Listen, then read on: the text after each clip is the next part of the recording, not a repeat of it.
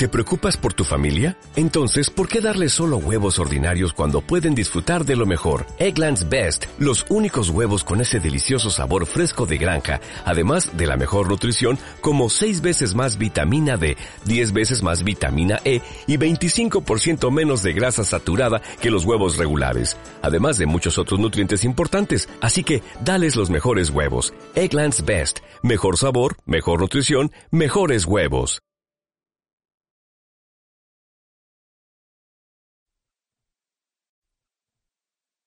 Página 18, parte 3, Realidades del Ejecutivo. Las realidades que lo rodean exigen del Ejecutivo una eficiencia que ellas, por su parte, tornan muy difícil de alcanzar. En rigor, a menos que el Ejecutivo se esfuerce por ser eficiente, las realidades de su situación le arrastrarán hacia la futilidad. Echa una rápida ojeada a las circunstancias que rodean a un trabajador cerebral fuera de una organización para ver bien el problema. El médico, en general, no tiene ningún problema de efectividad. El paciente que va a su consultorio aporta todo lo necesario para que los conocimientos del médico se tornen efectivos. Durante el tiempo que se halla con su cliente, el facultativo puede, por regla general, consagrarse enteramente a él, ya que se halla en condiciones de reducir las interrupciones al mínimo. La contribución que del médico se espera es clara. Lo importante y lo accesorio quedan establecidos por la dolencia del paciente, sea esta la que fuere. Los males del enfermo determinan las prioridades y la meta, el objetivo están dados restablecer la salud del paciente o, por lo menos, procurarle alguna mejoría. Los médicos no se destacan por su capacidad para organizarse a sí mismos ni para ordenar su trabajo. Pero pocos de ellos tienen problemas respecto de su efectividad. El ejecutivo dentro de una empresa se halla en una posición enteramente distinta afronta cuatro realidades mayores que escapan a su control. Cada una de ellas es inherente a la organización e incide en el trabajo cotidiano del Ejecutivo.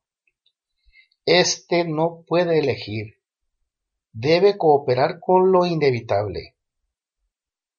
Mas aquellas realidades lo empujan hacia la no ejecución y la esterilidad. Realidad 1. El tiempo de un ejecutivo pertenece en general a los demás. Si intentáramos definir a un ejecutivo en operaciones, esto es, a través de su acción, deberíamos describirlo como a un cautivo de la organización. Cualquiera puede interferir en su tiempo y todos lo hacen. Al parecer, muy poco es lo que puede él hacer para evitarlo. Por lo regular no puede asomar su cabeza por la puerta y decir como el médico a la enfermera No recibiré a nadie durante media hora.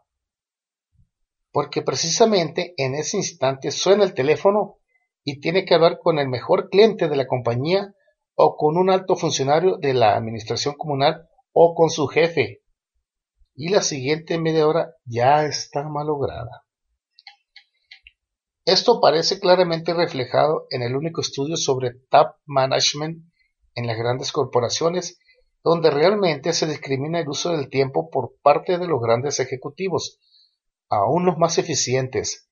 Según el profesor Carlson, descubren que casi todo su tiempo es absorbido por otras personas y otros fines que poco o nada gravitan en su efectividad. En rigor, Podríamos definir al ejecutivo como a un ser que normalmente no dispone de tiempo propio, porque éste se haya siempre comprometido en asuntos que solo importan a otros. Página 19. Realidad número 2.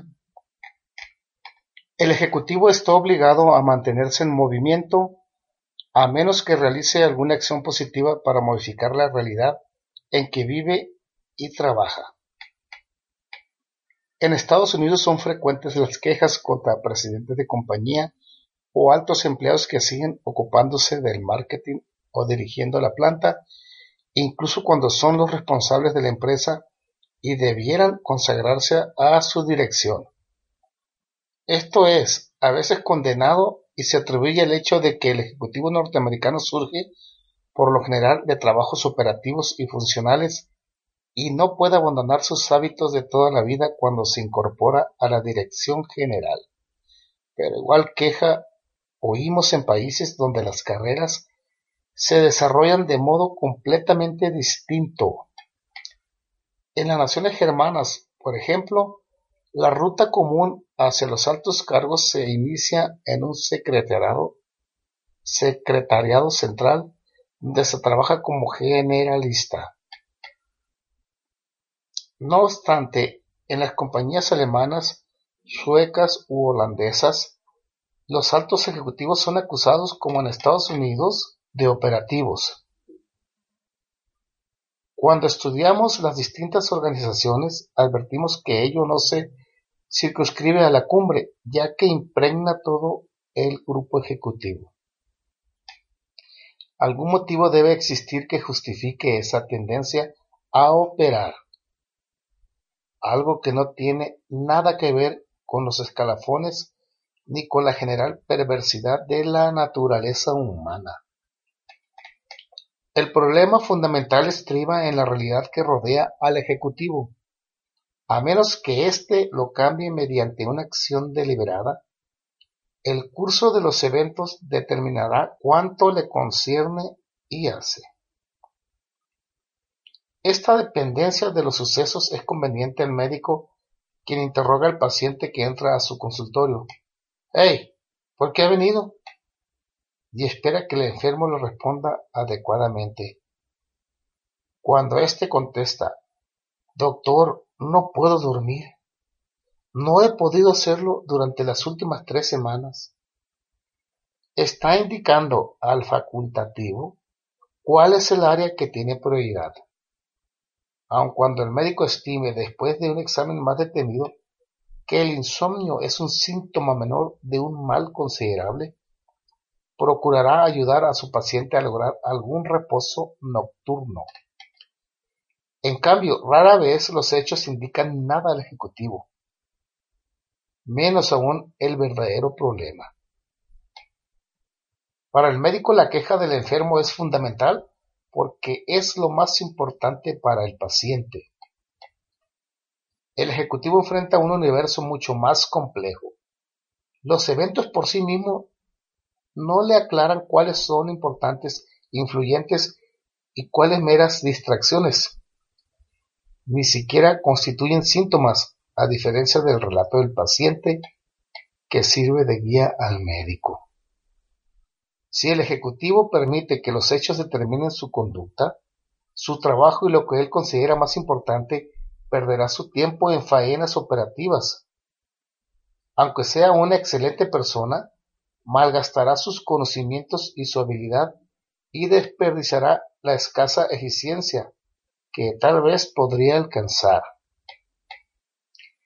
El Ejecutivo debe poseer el criterio necesario para trabajar sobre lo realmente fundamental, o sea, sobre contribución y resultados, aunque tal criterio no emane de los sucesos. Página 20. La efectividad puede aprenderse. Página 21. La tercera realidad que impele a un ejecutivo a la inoperancia es su integración en una organización. Ello implica que es efectivo en la medida en que otras personas utilicen su aporte. La organización es un medio de multiplicar la fuerza individual. Se apropia de los conocimientos de una persona y los transforma en recurso, motivación y visión de otros trabajadores cerebrales. Estos, sin embargo, rara vez coinciden entre sí.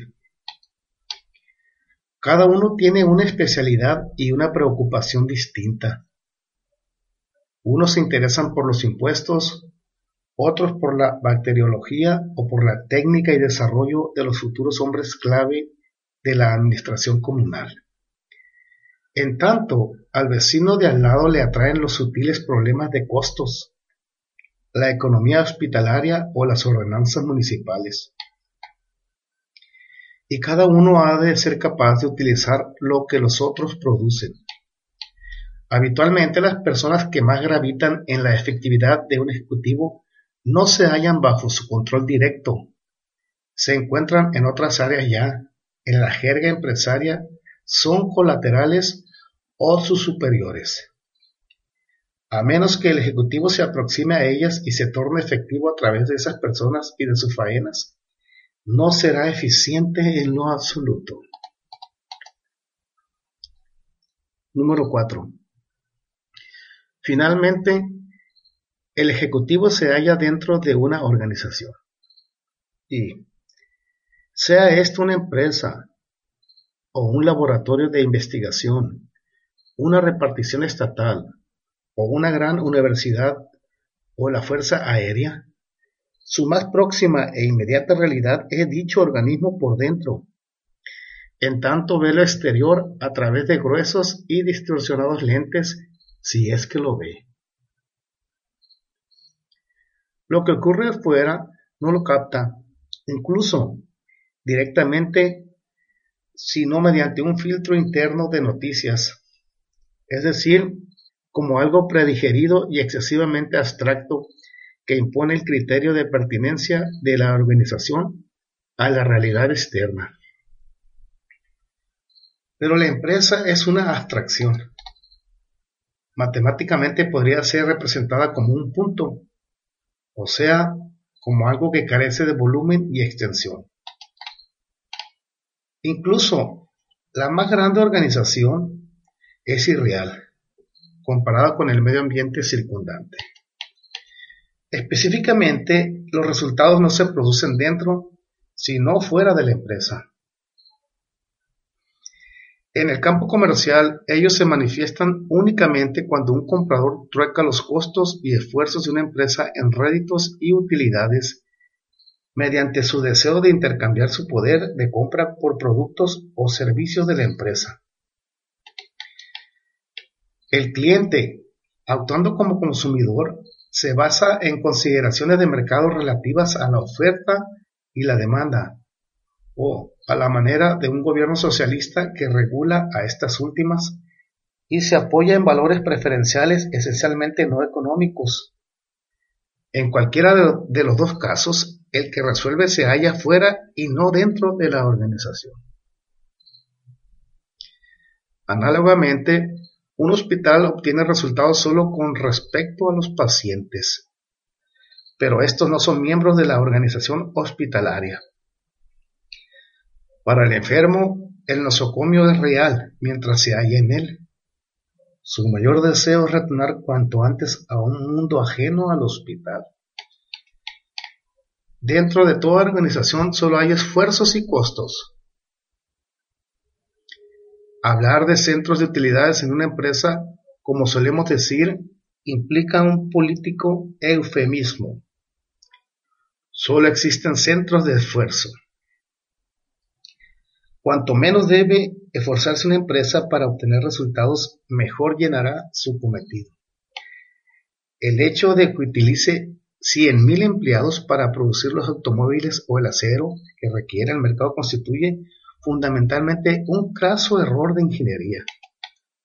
Cuando menos gente ocupe y menor y más insignificante sea la actividad interior, tanto más se aproximará a la perfección una empresa en el campo de la única razón de su existencia, la de servir al mundo circundante. Ese mundo exterior, ese medio ambiente, que es la auténtica realidad, escapa a todo control interno. A lo sumo, los resultados son codeterminados como en la guerra, donde el éxito es consecuencia de las acciones y decisiones de ambos ejércitos. Por más que una empresa intente moldear las preferencias y pautas de sus clientes a través de la promoción y la publicidad, salvo en las situaciones de extrema penuria, como las crisis económicas, el comprador dice siempre la última palabra y ejerce un efectivo poder de veto. Ello explica por qué toda economía comunista se ve en apuros tan pronto supera la escasez extrema y se halla todavía lejos de adecuarse a las exigencias del mercado donde el comprador, más que las autoridades políticas, es quien, en rigor, resuelve en última instancia. No obstante, esa fase interna de la organización es la más visible e inmediata para el Ejecutivo. Sus relaciones y sus contactos, sus problemas y desafíos, sus corrientes entrecruzadas y su chismografía lo alcanzan y rozan por todas partes. A menos que haga un esfuerzo extraordinario para entrar en contacto directo con la realidad exterior, se concentrará cada vez más en lo interno. Cuanto más asciende en la compañía, tanto más será absorbido por los problemas y desafíos interiores y menos por los eventos externos. Una organización, o sea, un mecanismo social difiere fundamentalmente de un organismo biológico. Empero, se rige por la ley que gobierna la estructura y dimensiones de las plantas y los animales. Su superficie aumenta en proporción al cuadrado de su radio, pero su masa según su cubo. Cuanto mayor es un animal, más elementos han de consagrarse a la masa y a las funciones internas, a la circulación y al conocimiento, al sistema nervioso, etc. Cada parte de una ameba se halla en constante y directo contacto con su medio ambiente. No necesita, por lo tanto, órganos especiales para percibir lo que la rodea o para mantenerse unida. En cambio, un animal grande y complejo como el hombre requiere un esqueleto para asegurar su integridad y toda clase de órganos especializados para la ingestión y digestión, la aspiración y exhalación, el transporte del oxígeno a los tejidos, la reproducción, etc. Sobre todo, el hombre necesita un cerebro y un complejo sistema nervioso. Casi toda la ameba está comprometida en la supervivencia y la procreación. Por el contrario, casi toda la masa del animal superior, sus recursos, su alimento, su energía, sus tejidos, se consagran a dominar y compensar la complejidad de su estructura y su aislamiento del mundo exterior.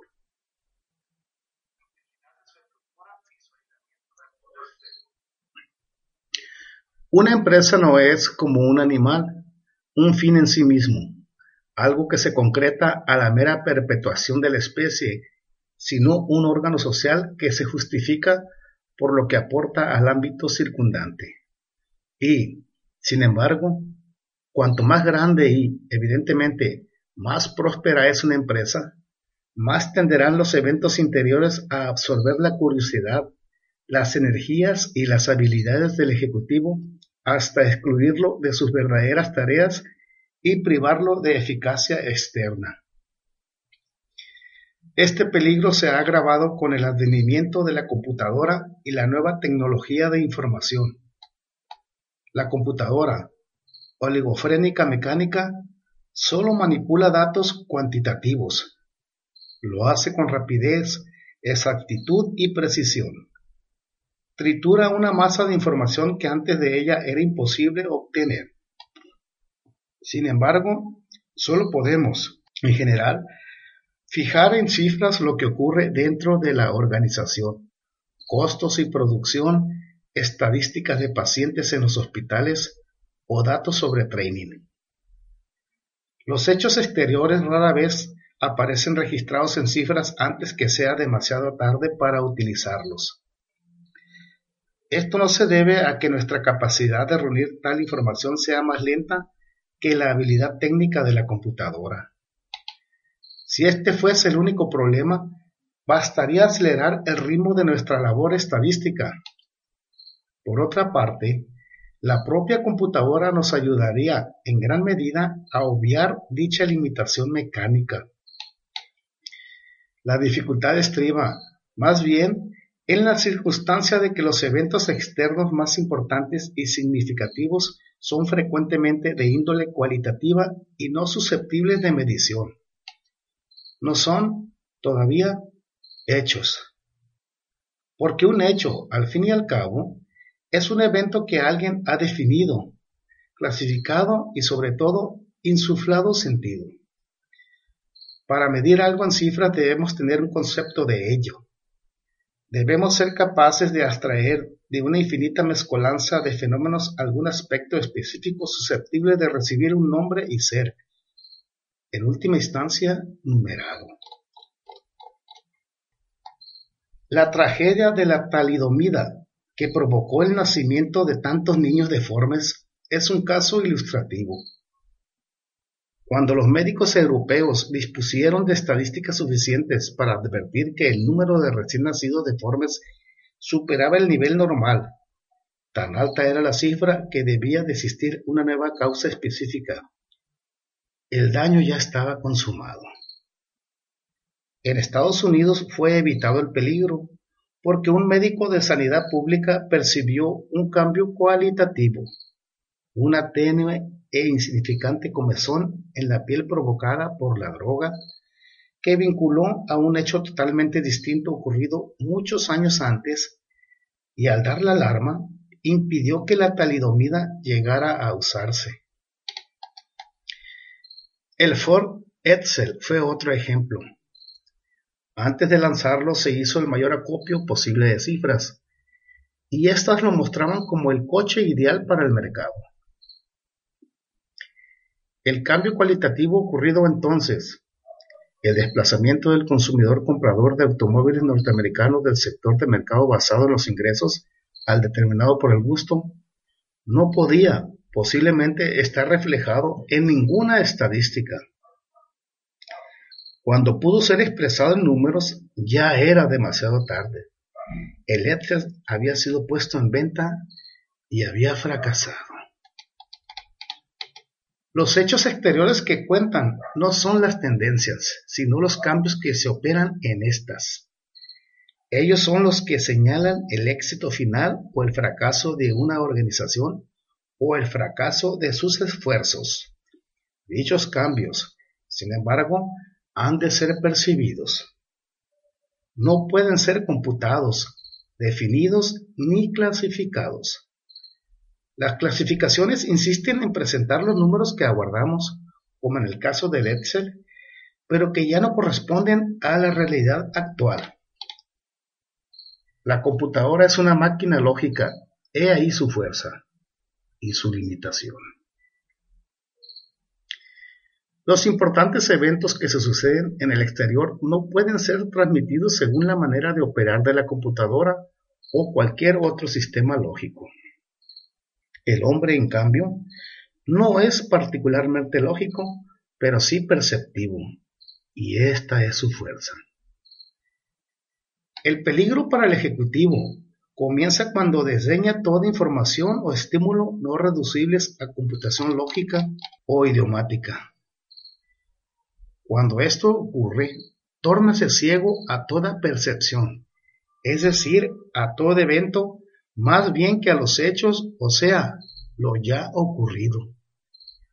La tremenda masa de información proporcionada por la computadora puede entonces obstruir el acceso a la realidad. Por el tiempo, la computadora, en potencia y con mucho la más útil herramienta de control, le dará al Ejecutivo conciencia de su aislamiento y lo liberará para que se consagre por más tiempo al mundo externo.